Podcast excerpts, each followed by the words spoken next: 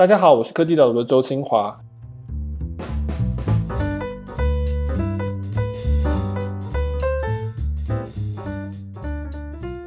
呃，Edgar，你最近这个疫情期间躲在家里，那你吃的健康吗？吃的好吗？哇，在疫情期间，我想哪里都去不了，要去餐厅外带，说实在也是还是有一定的风险在，所以在家里我们通常都是点外送。外送其实现在选择越来越多，所以反正在家里有另外一种用餐的乐趣。哦，你这个回答非常切中我们的主题。Edgar 其实是这个台湾的这个加速器，呃，Spark Labs 台配这个叫应该算是叫做营运合伙人，是不是？管理合伙人？对，是这共同创办人，那也是管理合伙人。对，那我们今天因为我们等一下讨论题目是一个外送的新创，叫做 Just Kitchen。然后他们在台湾有加入这个 Spark Labs 台北，所以呃，Edgar 是一路看着他们这个新创从长大的，非常快速的从两年前不到创业到今年就上市了，所以我才用这个开头。不过我们今天的录音方式比较呃稍微奇怪一点，因为我今天其实录音会录呃访问两个人，第一个人就是 Edgar 邱，就是邱彦琪，另外一位其实是 Just Kitchen 他们的这个营运长叫做 Kent 呃吴吴德辉。那可是因为我们事实上我们三个人已经录过一遍了，但是最后非常失败，因为我们三个人因为疫情的关系是远距录，然后录音就是一直断线啊，干嘛非常的惨烈。那所以我们感谢他们跟我一起合作重录一次，但这次就是变成我一对一的，先跟 Edgar 录，然后我再跟 Kent 录，然后我把它前后呃剪在一起，所以今天的听起来的。呃，这个格式跟过往不太一样，所以今天的话就是一开始的话就是先从 Edgar 这个 Spark Labs 台北开始。不过你刚刚的回答我其实觉得是有点不太对的，因为其实你老婆是一个大厨啊，是一个是一个这个根这根本就是一个在教人家做菜的人，所以你们家应该不可能是纯粹靠外送吧？呃，对啊，因为我我太太刚好自己也在营运一个料理教室嘛，叫做 Cooking Taiwan。之前在疫情前，本来是设定是希望可以教外国人做台湾料理，把台湾这个美食文化能够发扬到国际市场上去。那说实在，因为遇遇到疫情啊，很多的这种商业模式就得要做转变。不过我们常说啦，这在在创业或在工作上，跟你在回家里面变休闲，其实那是两码子事。所以回到家，当然我们有几餐，真的就是呃，我们就大人带着小朋友一起去做一些料理。那不过有些时候也想偷懒放松一下。哦，我了解，就是就是平常你在家人家做菜，回到家反而就不想做，就想要叫外送这样。其实做菜算是乐趣，那也当然也是他的专业。那但更多刚好借这个时间点来看看，诶，都有透过外送，那我们可以教到什么样的食物？会不会呃有一些意想不到的一些食物，或者说包装方式啊？我觉得这些其实都是我们所谓生活体验的一环嘛。对，所以其实讲到这个，就是说疫情期间，台湾也是算很幸运，但最近才真的进入这个疫情比较严重的状况。那所以现在很多人，包括我们在在内也是这样，就是外送变成一个很重要的一个呃这个食物的来源。所以我们今天讨论这个题目，这个 Just Kitchen 在台湾出发的这个新创，他们是两年前左右创业，然后今年上市。那可是就我所知，其实 Spark Labs 台配你们加速器跟这个新创。关系一直是非常密切。先解释好，Spark Labs 台配在做什么，那以及你们跟这个 Just Kitchen 是怎么样呃这个相遇的？好，呃，首先还是谢谢 Michael 这一次特别邀请啊，我觉得能够上科技导读真的是一个非常荣幸的一件事情。我还记得也是两年前的时候，其实我们本来那时候也在聊说，诶，加速器究竟是一个什么样子的业态？那我想，如果是科技导读的忠实粉丝，应该也。啊、会很常听到 Michael 其实也在分享，包括美国戏骨大家比较常听到的 Y Combinator，呃，这些包括说夏季啦、冬季的一些新创团队。那 Sparks 台北呢，它本身是一个创投基金，那我们是用加速器的方法来做营运的。你可以想象有一点像是 Y Combinator 的 model，但是又有一点点不太一样。那因为我自己的背景，我是先在外商公司服务，我在 HP 还有 IBM。都有服务过。那我那时候在 IBM 担任的策略顾问，其实就是主要去协助台湾的大公司，甚至是制造业去做新事业群管理以及新商机挖掘。那后来在二零一一年年底的时候，大学的学长邀请我一起加入他们的新创，那就说：“哎，秋秋啊，呃，叫他们叫我秋秋了，说你应该离开你的舒适圈，然后我们一起出来创业。”所以那个时候就跟着几个清大的学长，我们一起就做了这个，不知道大家有没有听过，就是 Who's Call 这个防诈骗的手机 App。向卡莱，哎，向卡莱，没错。那那时候其实有一个历史背景啊，其实，在二零一零、二零一一的时候，其实那个时候刚好是金融海啸刚结束，然后很多事业正要兴起的时候，所以那时候其实很多这种商机啊，或者很多相对来讲，大家可能之前有接过，像香港赛马协会打来告诉你中奖了，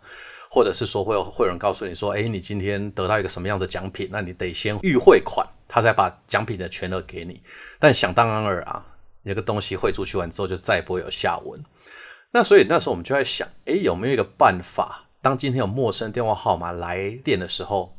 我们通常下意识啊就没接到电话，我们可能会在 Google 上面找这个电话号码的结果，有没有可能把它去 combine 一起，然后把它变成一个 App？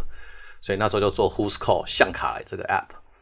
那我还记得在二零一二年四月份的时候，我们就各自从原本的公司离开，正式的全职开始做这个新创。那在那个时间点，其实台湾很少有新创在国际市场上出场，所以我们那个时候其实做的时候，说实在也没有什么对标的对象，我们就是自己设定目标，然后跟过去的自己去做比较。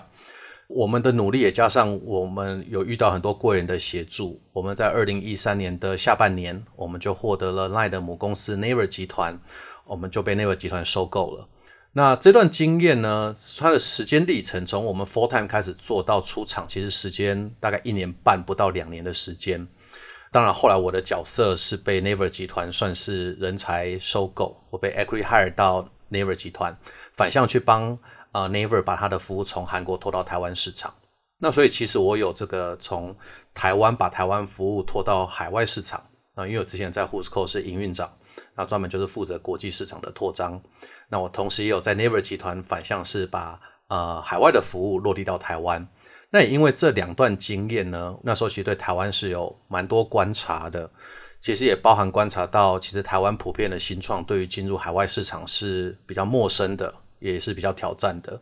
另外一方面呢，其实台湾的新创对于国际资金的链接也是比较不熟的。所以在 Never 服务将近快四年左右的时间，我那个时候呃刚好因缘际会也认识了这个 Spark Labs 的 mentor，他是一个台湾人，然后他就跟我说：“哎，Agar，如果有机会的话，我们一起在台湾打造一个国际加速器，那我们来帮更多台湾的新创可以像 Who's Call 一样，能够成功拓展到国际市场。”所以在大概是那个那个时候的时空背景啦。那所以呃，我觉得。我以前问过你的问题，但我后来忘记。就是说，那因为它叫 Spark Labs 台北，那所以显然有 Spark Labs 其他地方。那所以 Spark Labs 台北这个加速器跟其他地方的 Spark Labs 的关系是什么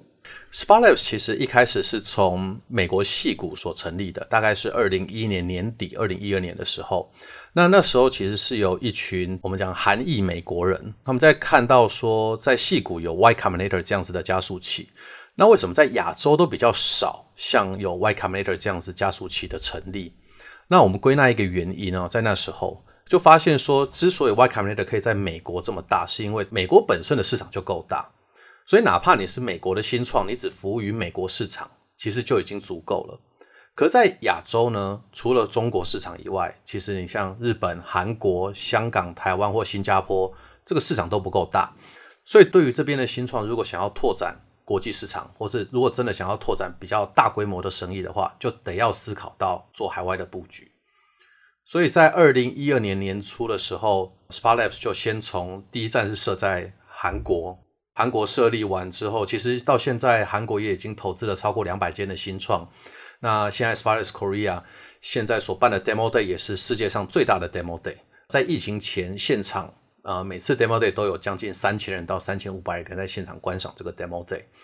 那台北这边是刚好我刚刚所提到，因为这个 Spark Labs Korea 里面最活跃的其中一个 mentor 刚好就是台湾人。那他在很多朋友的引荐之下，我们聊了一下，所以我们开始设立了第一个韩国以外的这个据点，也就在台北。那台北之后呢，也有包括香港、新加坡、澳洲、Washington DC。还有，甚至我们也有学校的校园加速器，是跟 Arizona State University 一起合作的。那我们彼此之间的关系比较像是联盟的概念，affiliate 的概念。我们没有一个所谓的总部或是 headquarter。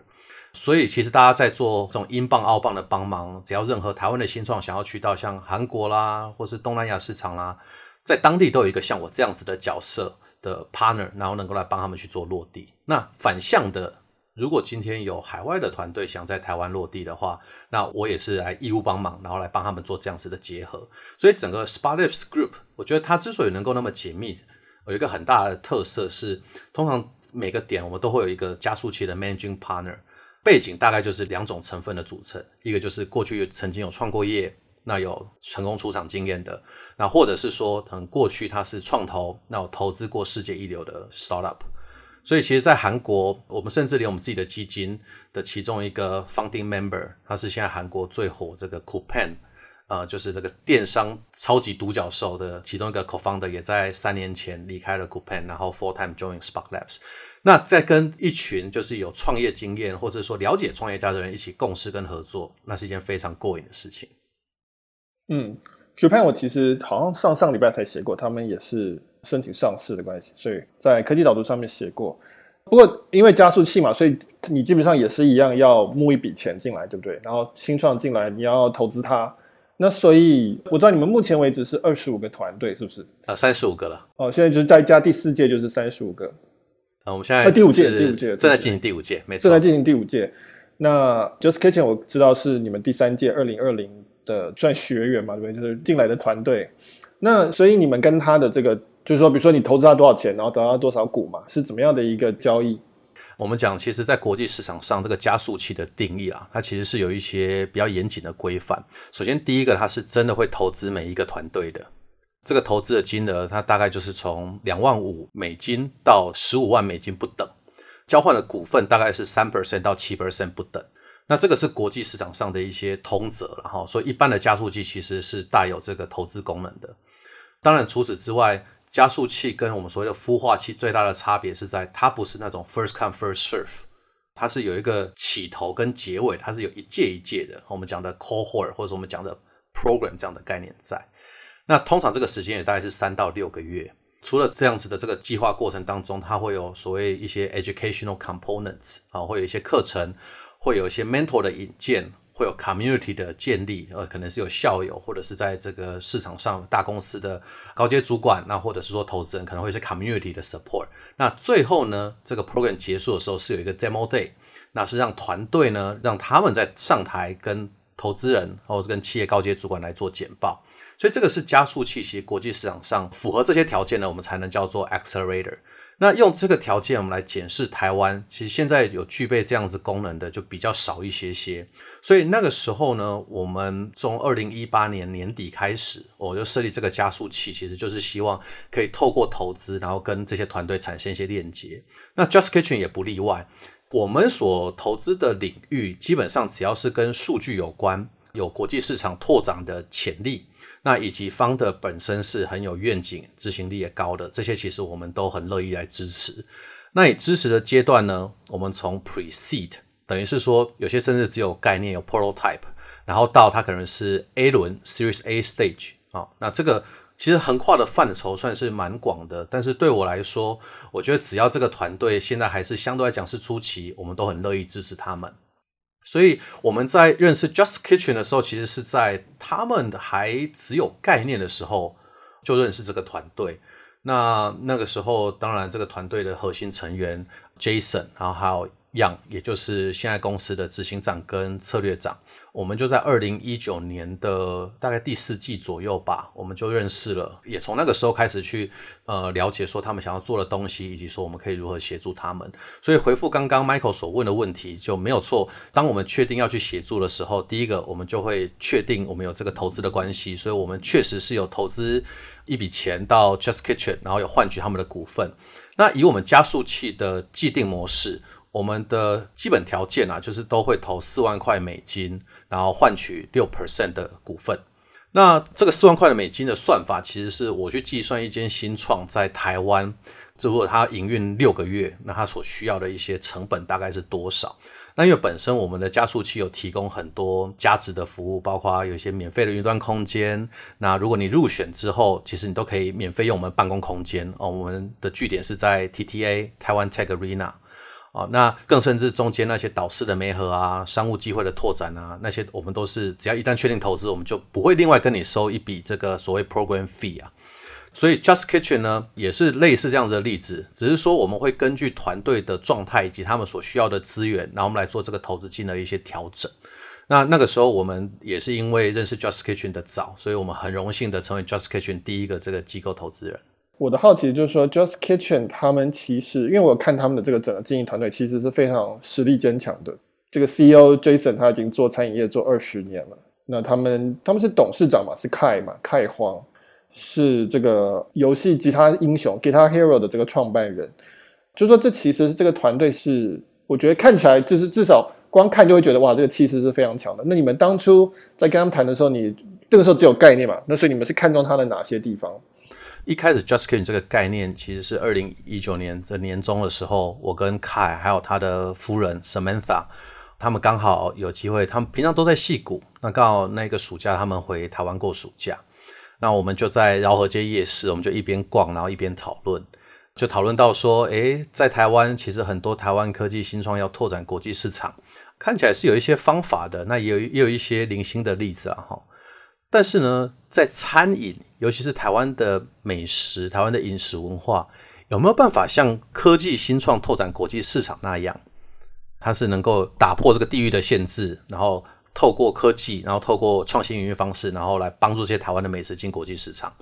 那我们在那个时候开始发想，那刚好在像我刚刚所提到，就是因为那个在年底的时候，我们就遇到了 Jason Yang，然后 K 也把他们就说：“哎，我们一起来做这件事情吧。”那 Kai 本身呢，他也是 s p a r e s 台北的顾问，那同时也是我们的投资人，所以我们都知道，一个团队其实要布建，尤其是非常初期的时候，是有非常多我们讲很琐碎的事情需要去做。那没有人是天生是一个全能的执行长或者全能的这个创业家，所以 Kai 那时候其实就跟 Jason 还有一样说：“我告诉你们，如果你们今天想要快速扩张，然后要想要进国际市场 s p a r e s 台北是你唯一一个选择。”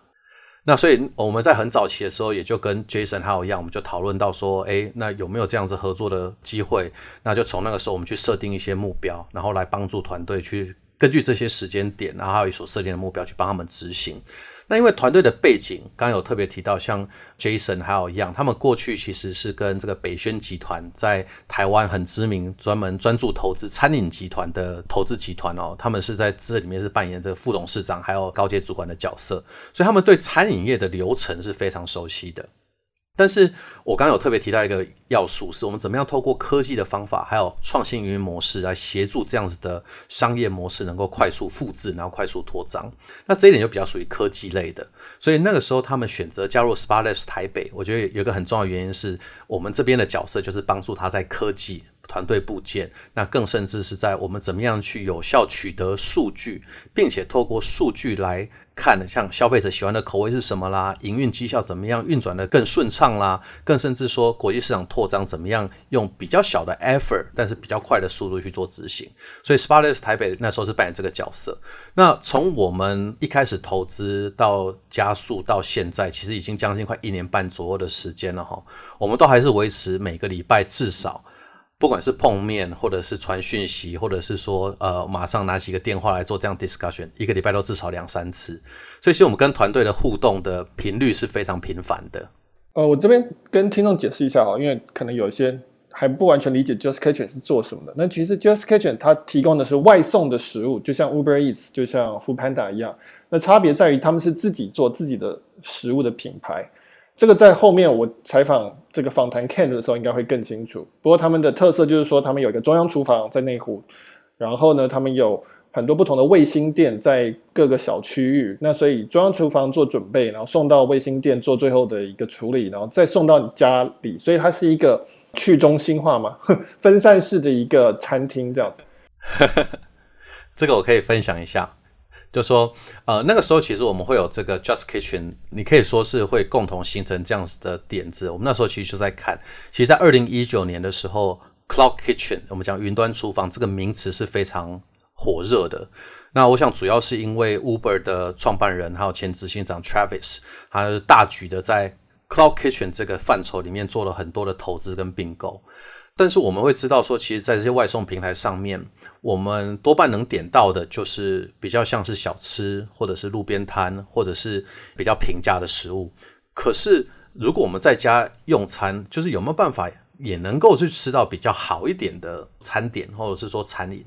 所以 Just Kitchen 那时候我们在想的一件事情就是。这件事情为什么中高端的餐饮品牌不愿意去做外送，或是不愿意上到这些呃外送平台？有一个很大的原因，就是因为它的制程，还有甚至说它里面的技术，它必须要重新被设计。传统的模式，我们从餐厅到餐桌上可能花三十秒、一分钟的时间，可如果你现在改为外送，等于是你在厨房做好到送到你家的餐桌上，可能中间就需要间隔三十分钟到四十分钟左右的时间。所以换句话说，如果你把面煮熟，然后送到你家，可能都已经过烂了。所以这整个的流程就需要重新被设计。然而，这样子的服务模式还有营运模式，其实在世界上还没有看过有人这样做。所以那时候，Just Kitchen 就往这个点子去出发。那它也不是真正我们讲这种 Cloud Kitchen 以前这种 Co-cooking Space，让厨师进驻，你料理好就透过外送平台送出去这样子的模式。它反而是反向。特别去找好的餐饮，然后来 on board 到我们讲的上架到我们的这个平台上面，同时也自己研发一些餐饮品牌，所以这个是 Just Kitchen 所做的这个方式。对，我记得二零一九年那个 Travis Kalanick 就是 Uber 的创办人提到这个，就大家开始报道说，哎，他在买地，在做 Cloud Kitchen，大家就觉得，哎，这个概念很有意思，因为他是做 Uber 的人，所以他可以比大家更早想到下一步，就是说，哎，当外送。这个递送已经变得很很普及的时候，是不是餐厅也可以去移它的位置？它不一定要是有，它不一定要一定要做内用，它可以单纯只做外送。那如果是这样子的话，它要怎么样去重新去思考，说它整个生产链是怎么做？不过就像你讲的，就是说现在还是有看到一些新创，包括 Just Kitchen 在内在做，但是其实也没有一个很明显的一个轮廓出来。我觉得 Just Kitchen 算是非常清楚的一个轮廓。那像 Travis 他们那边做的。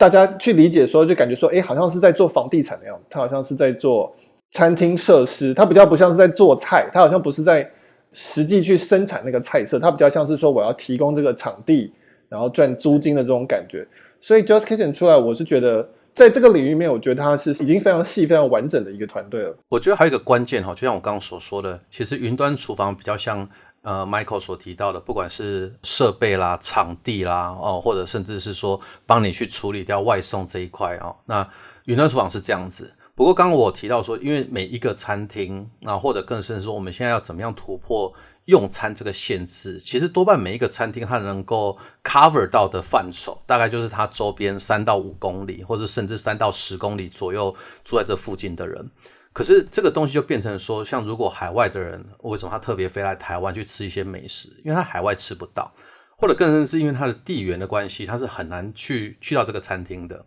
所以 Just Kitchen 所用的比较创新的方式，它用的这种 Hub and Spoke，我们讲辅轴模式，就它是以中央厨房当做轴心。然后卫星厨房当做服，然后去把它轴射出去。所以换句话说，它能够被服务到的范围范畴，就会比传统我们讲单点的，不管是云端厨房也好，或是单点的餐厅也好，自然就会大得非常的多。所以其实，在采访这个时间点是二零二一年的五月份，Just Kitchen 现在在整个台湾已经有两个中央厨房，一个在台北内湖，另外一个是在台南。那也已经有快将近二十间的这个卫星厨房已经是布点在市场上啊，这些包括从台北啊、竹北、桃园、台中，那到高雄，其实也都陆续有这些卫星厨房的设立。所以这种 Hub and Spoke 的模式，我们讲辅轴设计，其实它的概念比较不像是为了要去中心化，反而比较像是怎么样透过一层或两层的关系，就让这个服务的范畴都可以确保想吃到 Just Kitchen 平台上面美食的人都可以在。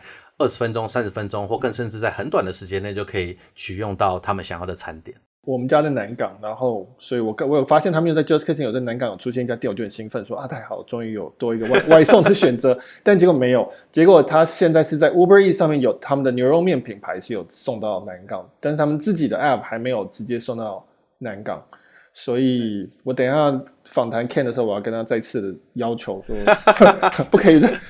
不可以冷落我们南港区这样。所以，所以其实是这样，就 Just Kitchen 其实在做市场扩张的时候，它当然也跟这些外送平台一起来合作。那在台湾当然是跟呃 Uber Eats 还有 Foodpanda 也都有合作嘛，哈。那他们本身也有自己的 App，那当然也有自己的市集。不过，我想所做的方法客户会习惯点餐的平台可能有很多个地方，当然也不强制说一定是从哪个流量进来的。但是如果大家可能在 Uber Eats 上面点了习惯了，那你可能就想要，哎，我想点更多，那可能得到别的平台或者到他们自己家的 App。我想使用者一旦那个顾客忠诚度只要粘着度够高，那自然大家就会找到其他的方式来做点餐。好，我想要跳到最近这个上市的这一部分。Just Kitchen 另外一个非常惊人的事情，至少从台湾的新创界的角度来看，就是它创立大概两年就上市了。那现在是在它四月十五号在多伦多的这个算新创板上市，然后呢，接着又在法兰克福德国上市。本来规划这个月底要在美国上市，我不知道他们现在进度怎么样，等下可以问一下。那这个是 Spark Labs 的第几个出厂的公司，或者说到底算出厂了吗？还是还没有？Spark Labs 还不算完全出厂，其实这个是确实是 Spark Labs 第一个公开出厂的公司了哈。我们从二零一八年营运到现在，大概两年半左右的时间，Just Kitchen 是我们第一个投资，也是我们在它的 Pre-IPO 轮，其实我们有加码注资这间新创。当然，这不是我们唯一一个出场的公司。我们其实，在 Just Kitchen 上市一个礼拜内，我们另外一间公司 ParseMe 是第二届的校友做资安的，它就被一间矽谷的新创被收购了。所以，其实对我们来讲，我觉得新创它有各种选择。我们讲出厂的管道啦，呃，上市当然是一种，然后被收购当然是一个。那当然，我刚刚所提的这两个例子，它的特色都是我们都是这两间新创的第一个投资人。那我觉得这一方面是，我觉得对创投或者说创业家来讲，我是想要跟更多的创投说，其实在台湾做早期投资还是有出场的可能性。那我对创业家来讲，是怎么样在很早期的时候你就所设定一个往海外，或者是说可能你的目标设定要上市的计划就是设在海外。我觉得这个是有比较多值得讨论的空间在。那其实 Just Kitchen 从第一天成立的时候，其实我们那时候在跟团队讨论，我们就有一个很明确的目标，其实就是要在海外 IPO。所以，我们整个团队的部件的，包括说目标设定啦，包括说进程的规划啦，都是往这个方向前进。那对于说 Just Cage 已经 IPO 了，那 Spider 是不是已经出场？我觉得这个当然你我们已经从这个以前是 Private Owned Equity 哦，自己手上拿的这个公司的股份，但我们现在 Own 的是一个 Tradable 的呃 Stock，就是它是可以被交易。当然过了闭锁之后，我们就可以。啊、完全去交易，因为我们是很早期的投资人，还是有那个闭锁的一段时间在。不过，我觉得这个也端看我们对团队来讲，现在出场是不是一个最好的时间点，还是我们其实会对这个团队未来发展的潜力是更值得等待的哦。那所以这边当然也预告一下，因为团队其实在接下来这下半年，呃，现在香港已经拓了嘛，香港已经拓点了，那接下来会再拓新加坡。菲律宾，那同步其实也在做美国市场扩张的这样子的规划，所以其实我们是还蛮看好 Just Kitchen 未来的发展的。对，那我还蛮好奇，Spark Labs 加速器在一家公司上市之后，它角色是什么？就是一般比较理解，就是说哦，当然种子要把它孵育成幼苗嘛，对不对？但是通常幼苗就会交给下一轮 A 轮，交给 B 轮，交给 C 轮，然后上市这样，那它就变成一个大树了这样。那可是。刚刚你讲的听起来就是说，你们现在还在跟团队很有密切的沟通，然后以及说这家公司等于是从种子期就直接跳到 两年就上市了这样。那所以呃，Spark Labs 台北或者您个人现在在这个公司，你们能够继续提供他什么样的协助？你们的角色是什么？其实 Spark Labs 台北本身我们自己所设立的目标啦，就是帮助更多台湾的新创进国际市场。那我们所用的方式是创业家帮助创业家的方式。也因为我们是早期支持团队，所以其实团队从我不要讲革命情感，我觉得更实际的情况是我们知道团队在每一个阶段曾经想做什么，试过什么，什么成功跟什么失败。所以其实我们跟不要讲说只是创办团队，我们连跟核心团队成员的感情都是非常深厚的。所以我们在做这个投资的时候，我们不是这种纯财务型投资，我们其实扮演非常多是策略型投资人的角色。所以，我们并不会强制团队说：“哇，你上市完之后，哪些东西你得找我，你得知会我。”导致我们比较多是团队会很自发性的，包括现在团队要拓展美国市场，呃，整个团队正在找一个 CTO，能够为美国市场拓展而做准备。那甚至在新加坡要拓展，包括说资金方，包括说市场布局方，有没有谁可以引荐？因为 Spark 本身刚刚有提到，其实是一个国际的呃链接，所以我们很多的资源可以来继续帮助团队去做成长。那当然，你说这些是不是真的白纸黑字写说哦，我真的投资你，交换的就是你要给我这些 coach 等等的，其实并没有。但是也就是因为这样，所以其实会有更多的创业家会想要加入我们的加速器，因为也会有很多的校友，或者甚至是在不同产业领域的新创团队，也可以共同来跟刚刚提到这个 Just Kitchen 来做合作，包括我们有这个。也投微网红行销，influential，我们有投这种物流车队，pickup。那其实这些都跟 Just Kitchen 在产业上某种程度上也都会有一些交叉合作的机会点在，也包括我们最新一届我们所投资这个跟这个食物运送啊，还有说这种怎么把这种餐厅所需要的食材直接配送到餐厅这样子的新创，其实他们现在也开始合作。所以我们的角色在这个团队来讲，不是说他们出场或者说 IPO 完之后，哎，我们好像就没有事情了，反而是。团队那个合作模式还有习惯已经建立起来了，所以我们会，我们常讲，我们就一直陪团队一路陪到底了。嗯，那我觉得最后一个问题，你这部分的最后一个问题啊，你们看了这么多团队，现在是三十五个团队，你们觉得 Just Kitchen 哪一部分是你们觉得说很突出的？然后以及你们是一年一年的在招吗？还是是一年两届的在招？一年两次，也是每半年一届。那你们希望什么样的团队赶快来找你们，找 Spark Glass Taipei？嗯嗯嗯，我们看其实这三十五个团队，每个团队都很不一样。Just Kitchen 之所以它能够有这么短的时间就有上市，更甚至说股价的表现都还蛮蛮比当初预期的再更高一些的关键要素，其实是在我觉得第一个，这些创始团队成员过去有相关产业的工作背景。那我觉得这个很重要，因为你对整个产业的熟悉程度会取决在你这个新创到底，你如果要发展，你得要先知道你这个我们讲 domain knowledge 或是产业的一些专业经验哦。那我觉得第二个一个比较大的特色是，团队在目标设定以及执行上面，其实是跟投资人保持一个非常畅通的沟通关系，还有沟通管道。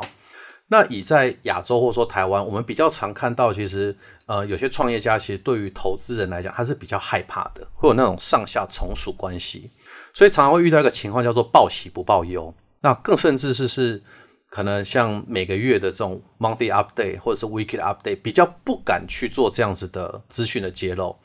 Just Kitchen 的 founders，因为他们把投资人当做其中一一个非常重要的策略合作伙伴，所以包括我之前跟团队也包括也去周末，然后我们去看中餐厅，然后试吃了十道菜完之后，决定哪些菜我们要上架到我们的平台上面。然后我也去跟一些急速冷冻的业者，然后去谈怎么把这个东西做急速冷冻跟解冻这样子的技术。那我觉得团队为什么会把周末的时候还把我 as a 投资人带出来？其实有一个很大的关联性就在。他也希望我们参与这决策的过程。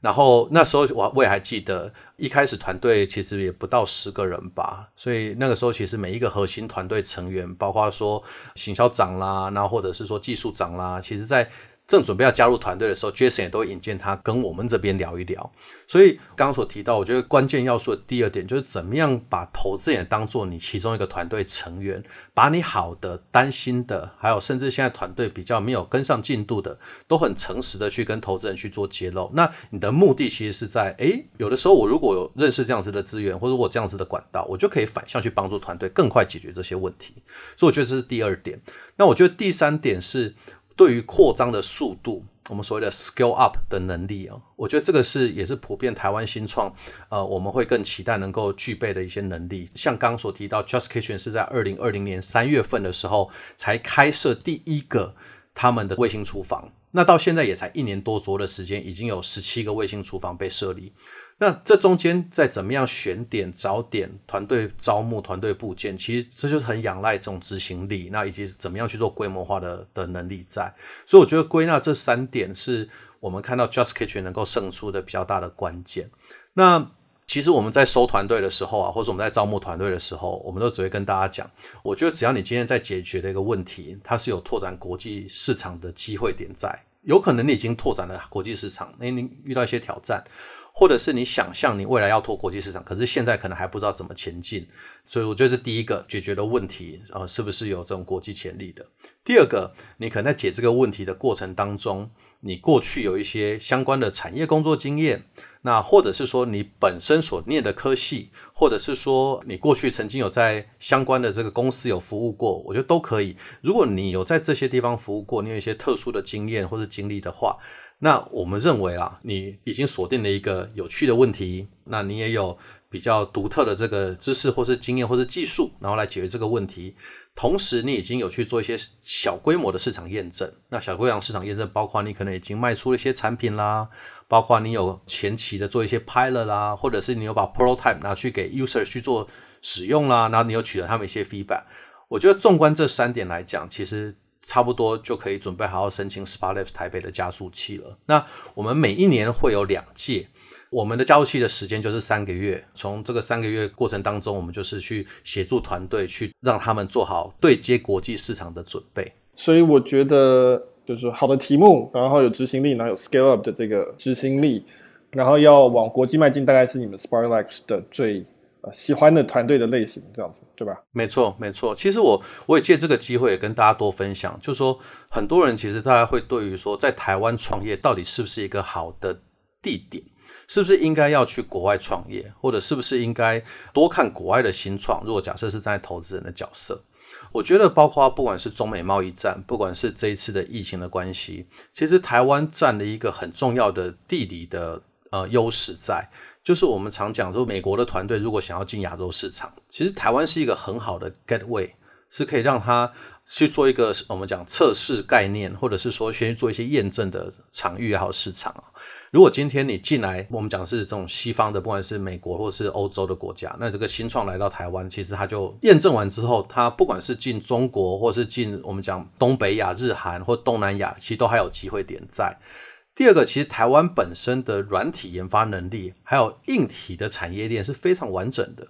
所以这时候，如果你要做，包括说跟产线相关的应用，包括要做物联网相关的应用，然后包括要做一些供应链相关的应用，其实台湾也是非常合适的。唯独只有说，我觉得看到说，诶在台湾有好的人才，那也不缺这个好的题目。那比较挑战的是，到底怎么样去跟国际其他潜在的竞争对手来做竞争？我想，SparkLabs 台北就扮演一个很重要的角色，是怎么样帮助你去快速验证国际市场的可行性，同时也在你验证的过程当中找到你下一轮的投资人啊。那你下一轮投资人可能来自于你接下来要拓展市场的这个地方比较知名的投资人。那这些投资人除了投资你钱之外，他也可以把他当地的一些 connection，然后把当地的一些包括企业有的人脉，那还有更多的这个呃用户拓展的经验，可以再带回去给你。所以，我们其实希望可以在台湾去让整个台湾整体的新创环境可以更蓬勃发展。我觉得在 SparkLabs 台北，我们现在也虽然才两年半左右啦，其实还算年轻。我觉得有个特色，真的，因为我们过去也是创业家出身，我们就比较能够理解创业家在面对到的挑战是什么。那因为过去也在外商公司、大公司也待过，那我也知道大公司跟新创公司要去做对接的挑战是什么。我想在台湾这整体的环境里面，不管是新创啦、创投啦、大公司啦，还有政府，其实这四个应该要共同来合作，才有办法可以再带出更多好的服务是来自台湾，然后被国际市场上看见。对，我觉得。至少我觉得现在看起来迹象还不错了，Appier 上市了，这个 j u s t c a t i o n 上市，我觉得这个慢慢累积会越来越成熟的，所以应该是这个动能是会慢慢慢累积起来，还是乐观的。那今天感谢 Edgar 做第一第一棒，跟我访谈讨论 j u s t c a t i o n。对，谢谢你分享。可能这比较接近 JustKitchen 的前半段，这样在 Sparkless 台北的这个部分。然后等一下我再访谈 Kent，讨论到他们在实际上去拓展顾客啊，实际上去建立他们的仓储等等这些东西的时候，就请 Kent 来分享。不过今天感谢 Edgar 今天来上科技岛读 Podcast。好，谢谢 Michael 的邀请。好，谢谢。那 Kent，呃，欢迎你来。那 Kent 是 JustKitchen 的 COO，中文名字叫吴德辉。呃，我知道是大概不久前才从美国回来，加入了这个 JustKitchen 这个团队，然后现在是负责营运长的部分。Ken，你可不可以跟大家介绍一下你自己是怎么样啊、你做了哪些创业？然后你后来是怎么会加入 JustKitchen 这个团队的？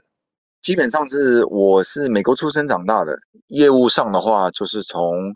零一年创新我自己的第一个公司，二零一五年公司卖给这个一个国际的这个 Vertical Integrator，就是说。一条龙的这个并合这个公司，然后休息了一会儿，然后一六年又新创一个公司叫 Milk and Eggs，就是这个牛奶鸡蛋的这个公司，专门是做这个送生鲜的这个呃食物。那时候就是做的还不错，客人蛮受欢迎的，所以就卖给这个 Grubhub，就是美国上市的就送食物的这个公司，跟 Uber Eats 跟 Foodpanda 一样的。那时候一九年底刚好搬回来台湾了，跟全家一起搬回来台湾了。然后那时候就认识了这个 Just Kitchen 的这个，不管是 Jason 就是这个执行长，还有 John 就是那个我们目前的这个行销长，还有这个 Mark 就是这个我们科技长。那时候就是一年半前就是全部认识的，然后。一开始是做顾问，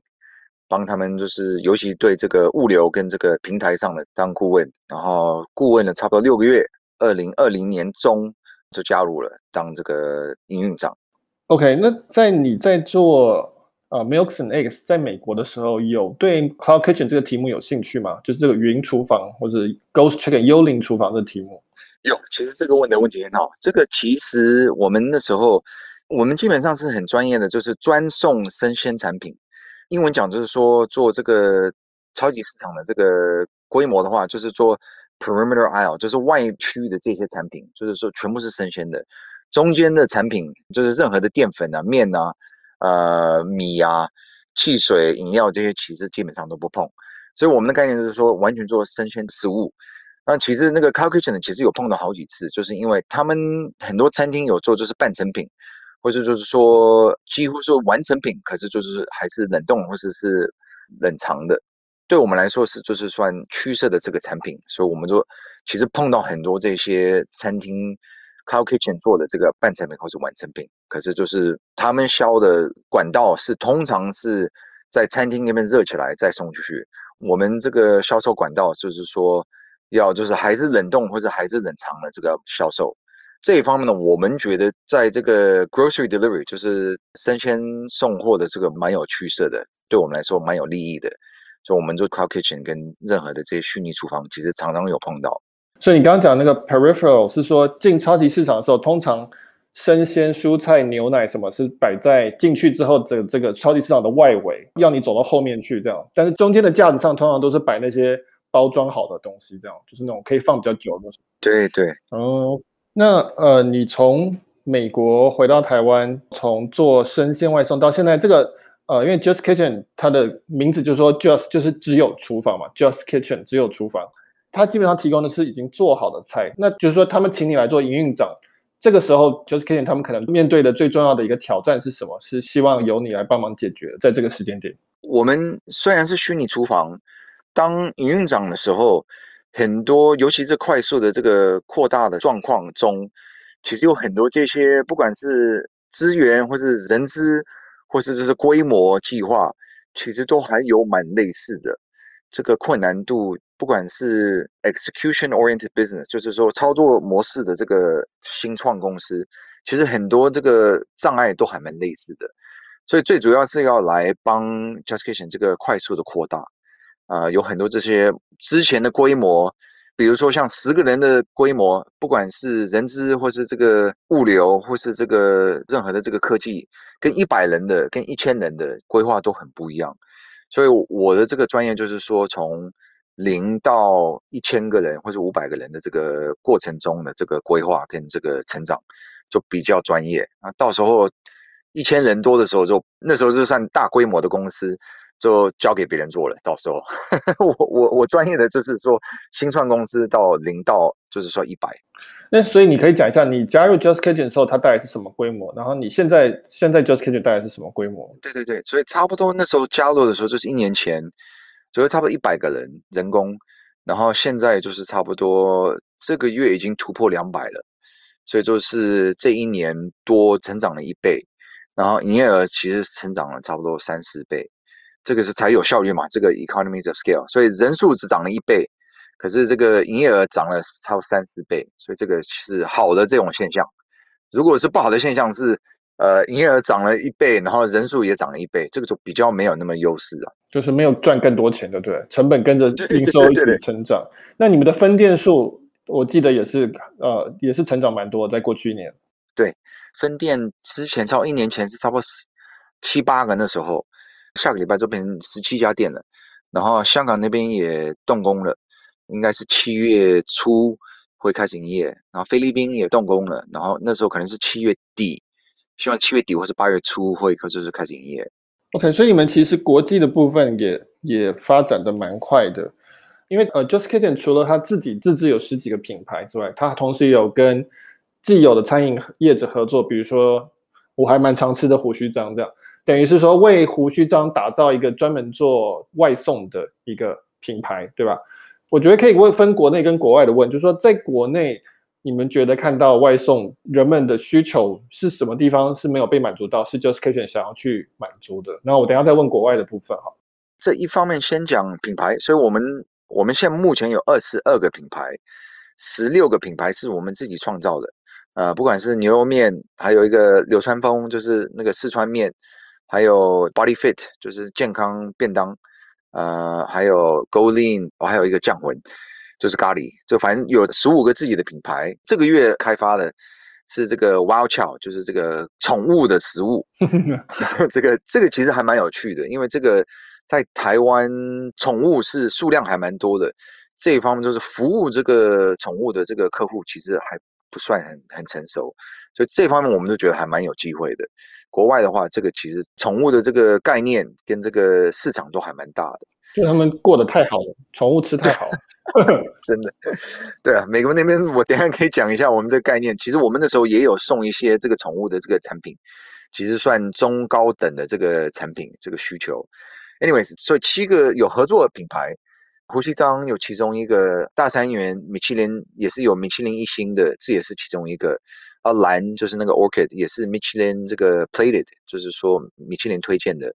其实都有在做。然后 TGIF 也有，然后 Smith Wollensky 也有。所以这些其实都蛮有知名度的，这个品牌都有在做，还有一些啊、下个月跟后面几个月都会才会公告。所以其实有很多这些台湾有很有历史的这个餐饮业，之前就是一方面就是开发的有限，或是他们自己做的其实很成功，然后没有机会去，不管是在国内或是在国外这个开发，其实我们希望给他们这个一个平台。让他们说加入我们平台，然后我们我们有这个 infrastructure 跟这个硬体设备跟这个平台，让他们就是加入，然后我们可以帮他们快速的这个开发，不管是国内或是国外。对，那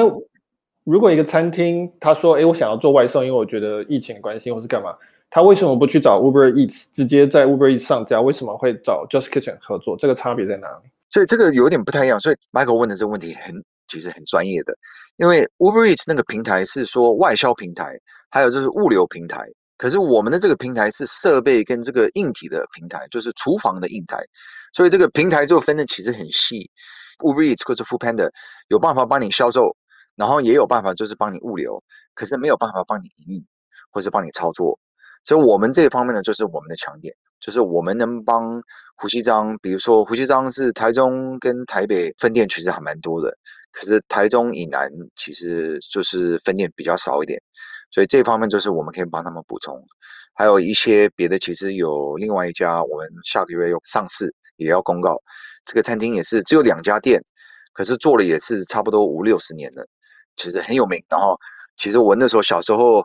有很高兴的，不只是跟我阿公，跟我们家庭，其实三四十年前都是常常去吃的，所以这其实很有名的，只是自己做的很成功，可是没有机会说，或者没有这个意愿说要开多店。有时候这个餐饮业者，其实你说不管是国外或是国内，其实开很多店有时候就是很麻烦，然后障碍很多，所以就变成我们这一方面就是可以帮他们突破，然后可以帮他们操作。好，我大概已经猜到是哪一家，不过我等一下录完之后，我再跟 Ken 私下确认是不是我猜的那一家。不过我觉得这还蛮有趣的，就是说这说明了，就是说有些店它的知名度是比如说全国性的，但是它没有办法，它的量就是这么大，它的它的做法就是这么大，它没有办法送到每一家的手中。但是你透过像这样 Just Kitchen 的平台，它就甚至可以到国外去。那所以呃，我另外要问的问题就是国外的部分，就是说国外你要去。带这些台湾的品牌出国，那你需要去打好什么样的东西是你们需要先搞定的，这样子这些餐厅才会觉得说哦，可以交给你们是 OK 的这样。台湾出口的美食的品牌其实不太多，可能想到的就是一个是鼎泰丰，然后饮料波霸，其实我们全世界台湾是很有名的，可是波霸有很多各式各样的，然后中间就是有一个八十五 C 也是有点类似的，就差不多这样了。那其实台湾这边，我们觉得有知名度的，然后真的是设计好，然后或是口味调得很好，然后真的是美食，其实不只是有这几家。所以我们这一方面就是说，要快速的在国外的，就是不管是食安，或是就是说人资跟这个规模，要好好的这个快点建立，让这个品牌从台湾出口的这个速度可以快。所以我们这个食安采购。人事跟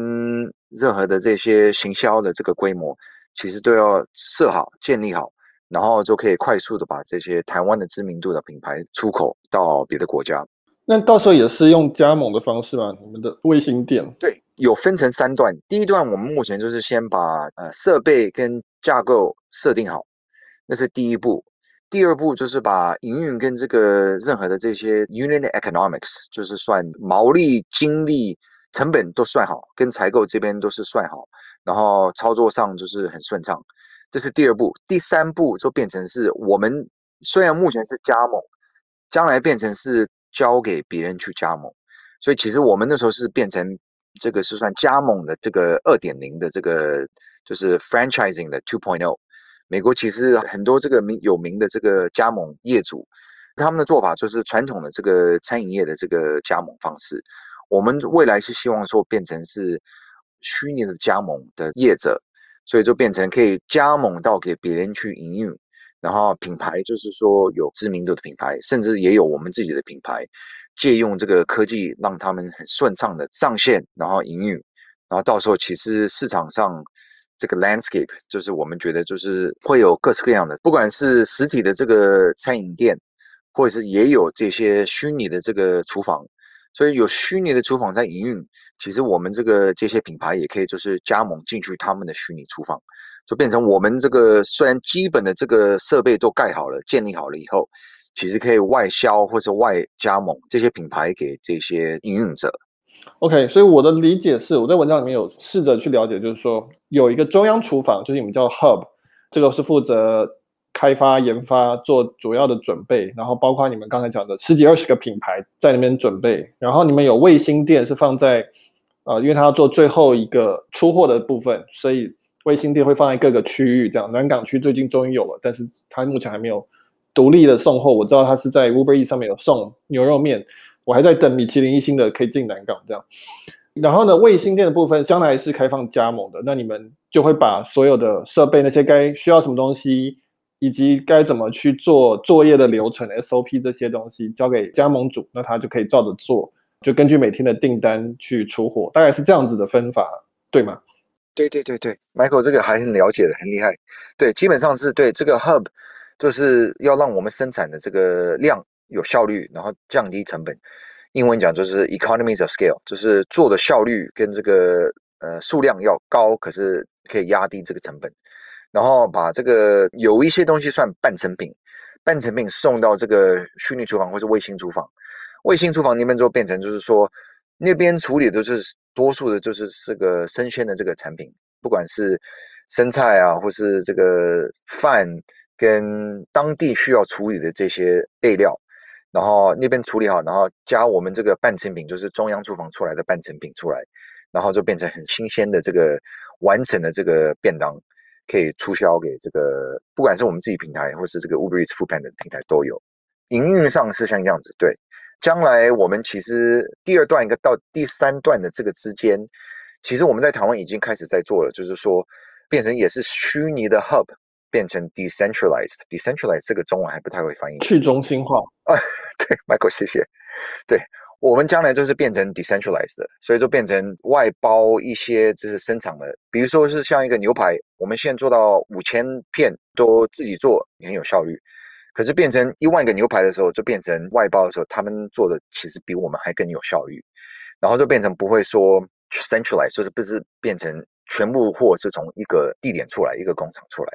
所以这个是慢慢慢慢会会越来越上轨道。然后国外的这个开发策略也是这样。所以就是说，越做越大，然后会开始外包。外包的时候，其实我们那时候就变成是加盟到别的店去，就是有让第三者去营运。他们那时候做的时候，就变成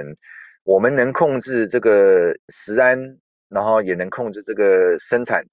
然后市场这个水准很高，也能说利用这个科技去确定他们的那个 SOP 跟程序都很上轨道，然后很有品质，基本上这个食安跟品质都能控制得了，就可以很快速的扩大。哦，这还蛮有趣的。所以意思是说到最后变成第二个 Phase Two 的时候，其实你你们连硬体的部分都不一定是要中心化，就是反正你是透过科技去控制这整个整套的这个品质就对了，但是不一定要在你这边做这样子。对对对对，我们的这个概念其实是很常常会借用这个科技的那边的这个模式，所以我们基本上是以前变成 centralized 要变成 decentralized。然后 decentralize 的时候，下一步就变成 edge 科技部那边是常说 edge computing，我们是算 edge cooking，所以到后来是变成这个虚边的这个做最后一步的这个菜的这个准备动作。嗯，OK，了解，很有趣。这个就是说，因为科技的关系，所以变成是这整个准备的过程是可以用软体去定义、去管理的。然后呢，相较于过去的加盟，变成是你在分店的部分，其实它的灵活度是可以提高的，因为你是从远端可以看得到他们做的状况，那所以他们可以做的步骤会更多一些。那但是我相信订单这个部分应该还是要 centralize 吧，就是进来的订单跟分配这个部分应该是基本上是透过总部这边来做，我猜测啊。这个 Michael 问的其实很好，这个其实之前内部有考虑过，所以这个是看管道是哪个管道进来，是经过内部或者直接在这个 Edge 那边就直接收单跟处理单。比如说是 Uber Eats、f o o p a n 的进来的时候，我们规划是说直接在 Edge 那边，就是在卫星厨房那边处理。啊，如果是经过我们自己的 APP 或者经过我们自己的系统，就会经过我们这个内部转达到那个卫星厨房去。对，因为那个是一定要 centralize，因为那个系统就是一定要经过我们这边当这个转达点。可是那边的话，比如说是 Uber Eats Foodpanda 的话，这个就是透过我们，然后我们控制当地的就是卫星厨房的这个那个系统，我们看得到他们进来的这个单，我们看得到进来单的话，就不用说直接经过我们才能去转达，他们才收得到。了解，我觉得这个跟麦当劳就是以前的加盟商去对比还蛮明显的。就是麦当劳它就是做好冷冻东西送到分店去，因为它那个时候还没有这种科技，是没办法很仔细的去看每个分店在做什么，所以它变成是东西要非常非常的固定，品项要非常的少，那才可以确保说每一家分店的出菜的品质都会一样。但是因为你们现在是用新的比较科技的方式去做，所以就变成说我可以去看到很细，然后你的 SKU 你的品项还是可以很多。可以去出不同的菜，不一定都是叫做麦当劳的炸鸡跟汉堡，你也可以有牛肉面、珍珠奶茶等等这样子。对，你跟麦当劳比的这个其实例子其实是很正确的。我们其实常常会看到这些麦当劳，或是就是说像 Subway 这些规模都有参考到，这些都是算我们这个传统餐饮业者的这个模式。我们是要说更电子化，然后要更先进，所以就变成有会去考虑他们的这个之前的这个模式，什么做得好，什么做的觉得应该可以进步。不管是麦当劳，这个美国有一个品牌叫这个 Focus Brands，他们是做 Jamba Juice、Auntie Anne's，还有这个一个另外一个公司叫 Yum Brand，Yum Brand 是做 Pizza Hut 跟这个 KFC，就是炸鸡，都有去参考到，所以我们。最完整的目标就是要做成这个 Young Brands 的或者麦当劳的那个二点零的这个版，所以我们对这个想法是内部还蛮有，常常会考虑就是方向应该往哪个方向走，而且是要能够挑战米其林的品质的这种 这个方向。对，对对对，这个米其林的这个还蛮有趣的。我们是希望说让人家就是不管是消费者或是别的这个餐饮业者。让他们了解说，我们这个营运跟操作，这个水准跟品质其实是抓得很高，不是说我们自己能做的自己的品牌，也是别人的这个米其林的品牌，其实都做得到。不管是胡锡章，他们其实有也有七十家店，他们规模跟程序也是很成熟的，这些我们都接受得了，然后都能操作得很成功。然后我知道你们最近也开始推出了这个也是生鲜的部分。包括熟食品，包括优格，我看到还有冷冻肉，所以你们现在也开始推出生鲜的外送。那这个考量是什么？这个是要纯粹是扩大规模吗？还是说它是怎么样去想这件事情？就是你老本行。对，没有这个问的问题很好。这个刚好我们有蛮多，就是我们的客户还不太知道说我们有做这个生鲜送货的这个管道，所以我们做这个策略是有两个目的。第一方面是我们觉得这个是未来一定会发生的事，所以我们刚好有很多这些生鲜的跟这些不管是半成品或是生鲜的这个生菜啊，或是各式样的鸡蛋、牛奶都有。所以这一方面是希望说我们同样的产品、同样的库存有多双用的这个销售管道。基本上是希望可以加强我们这个销售量。第二方面是我们目前的这个产品，其实也蛮有蛮特色的，外面买不到的这个产品，所以我们觉得说，如果上线直接销售的话，对我们来说蛮有利益的，跟蛮有差异化。所以我们这个想法最主要是这个两个出发点。OK，我想要问一个竞争的问题啊，因为这个东西云厨房这越来越红嘛，从二零一九年到现在，那你们又证明给大家看是可以上市的。那碰到竞争的问题，就是说，如果 Uber Eats 跑下来做 Just Kitchen 的题目的话，你们会不会担心这件事情？或者反过来说，Just Kitchen 会不会想说，我有一天必须要有自己的车队、自己的递送的物流，这整个都把它做下来？那我先回答第二个问题，就是送货的这一部分。这个其实我上个公司也有考虑过，还蛮深入的这个考虑，因为我们那时候其实一大部分的我们的这个营运模式就是在做物流。我们物流这一方面是呃拿 Uber Eats 当例子的话，将来送货的这个物流不会说需要内包，因为将来有 self-driving vehicles，就是说自驾车或是这个 drones，就是那个无人机。无人机，对，Michael，谢谢了。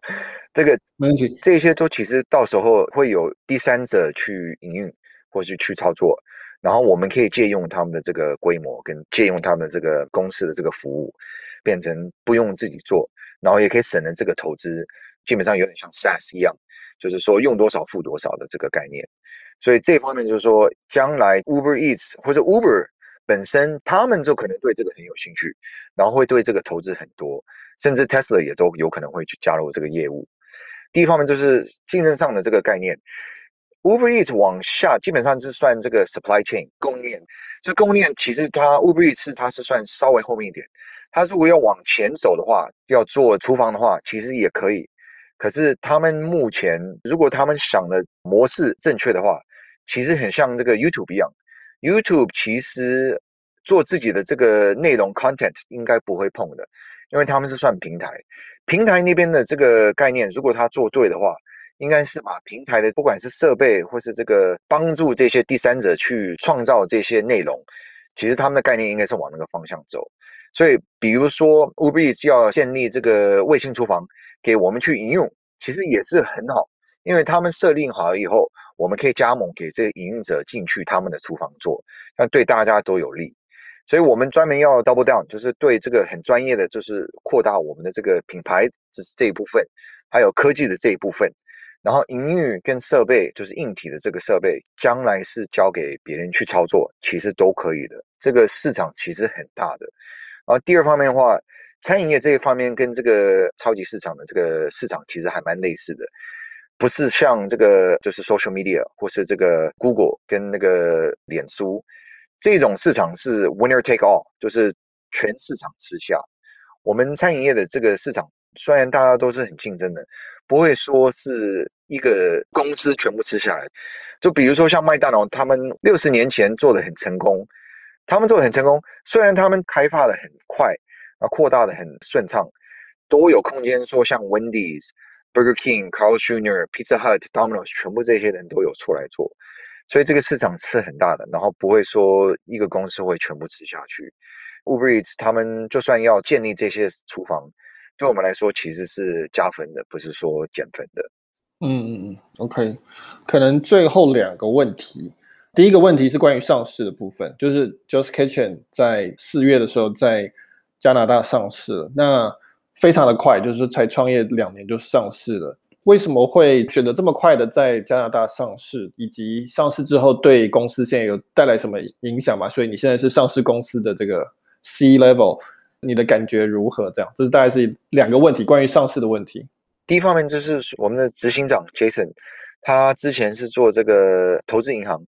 所以他对金融市场其实很熟悉，然后他的想法其实还蛮正确的，就是说，我跟凯凯就是凯皇，就是我们之前的这个 co-founder，刚好也在台湾，也帮了还蛮多的。凯跟我的想法是觉得，呃，风投其实是还蛮有优势的。可是 Jason 的想法其实是对国际开发的这个想法其实蛮正确的。他觉得金融这个投资者，不管是私人钱或者这个，我们其中投资者其实也有这个新加坡的这个 Government Investment Fund，都是投资人之一。所以我们像上市的时候变成可以开放让大家一起投资，不只是私人的这个资金可以进来。所以我们就变成我们在加拿大那边上市，然后有 cross list，就是也是在这个 Frankfurt 股市上市。将来下个月也会在美国的这边那个 OTC，就是 over the counter 的，美国的那边的投资者也可以买得到这个我们的股票。其实到后来，Jason 这方面的时候还蛮有想法。现在往后看，其实真的是还蛮正确的，因为我们是目标是国际开发。像如果是金融这个系统是可以国际化的话，也可以就是让国际的这些投资者也可以进入跟加入。第二个问题，对于这个上市公司当这个董事，这个还蛮有意思的。对我来说，还是第一次这么做。虽然之前的公司有被上市公司买去，说自己带一个公司到上市的这个经验，其实跟一个上市公司买去，其实还是有点差。目前还在高兴中，所以还没有说真的有去考虑说影响跟做法有什么大差别。可是目前就是说。这方面我们都很高兴，能不管是消费者或者这个投资者都很受欢迎，感觉是很好的。然后我觉得我们大家不管是哪个董事，其实都很感谢大家的支持。OK，对，那大概是最后一个问题啊，就是说你目前从美国回来大概一年多吧，我记得从二零一九年最快是两年左右，你觉得在台湾这个做新创的感觉，跟你在美国的主要差别在哪里？我先讲搬回来台湾的这个感觉，然后第二方面讲在台湾这个新创的这个感觉。第一方面搬回来台湾其实是还真的蛮蛮高兴的，很顺畅的。我们搬回来是跟全家搬回来，就是太太跟两个小朋友。大女儿其实还算不算小朋友还不确定，她目前现在十三岁，然后儿子是七岁，所以他们两个回来台湾其实适应的还蛮快，过得都很习惯。这方面，台湾不管是很放心，他们出去玩，或是出去说坐捷运，或是坐计程车，或是自己跟朋友去玩，其实在美国还不一定能做得到。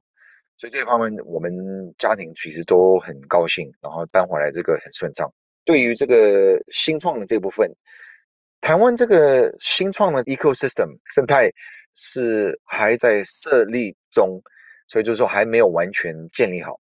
虽然是刚开始，其实很多基础的这个 foundation 其实都有在，然后我们希望就是说，我们 Just Kitchen 也是说可以把台湾的这个环境跟这个新创的知名度，让大家不管是别的这个新创者，或是这个年轻一点的人想去新创或是创立自己的公司，其实希望帮台湾的环境都会加分，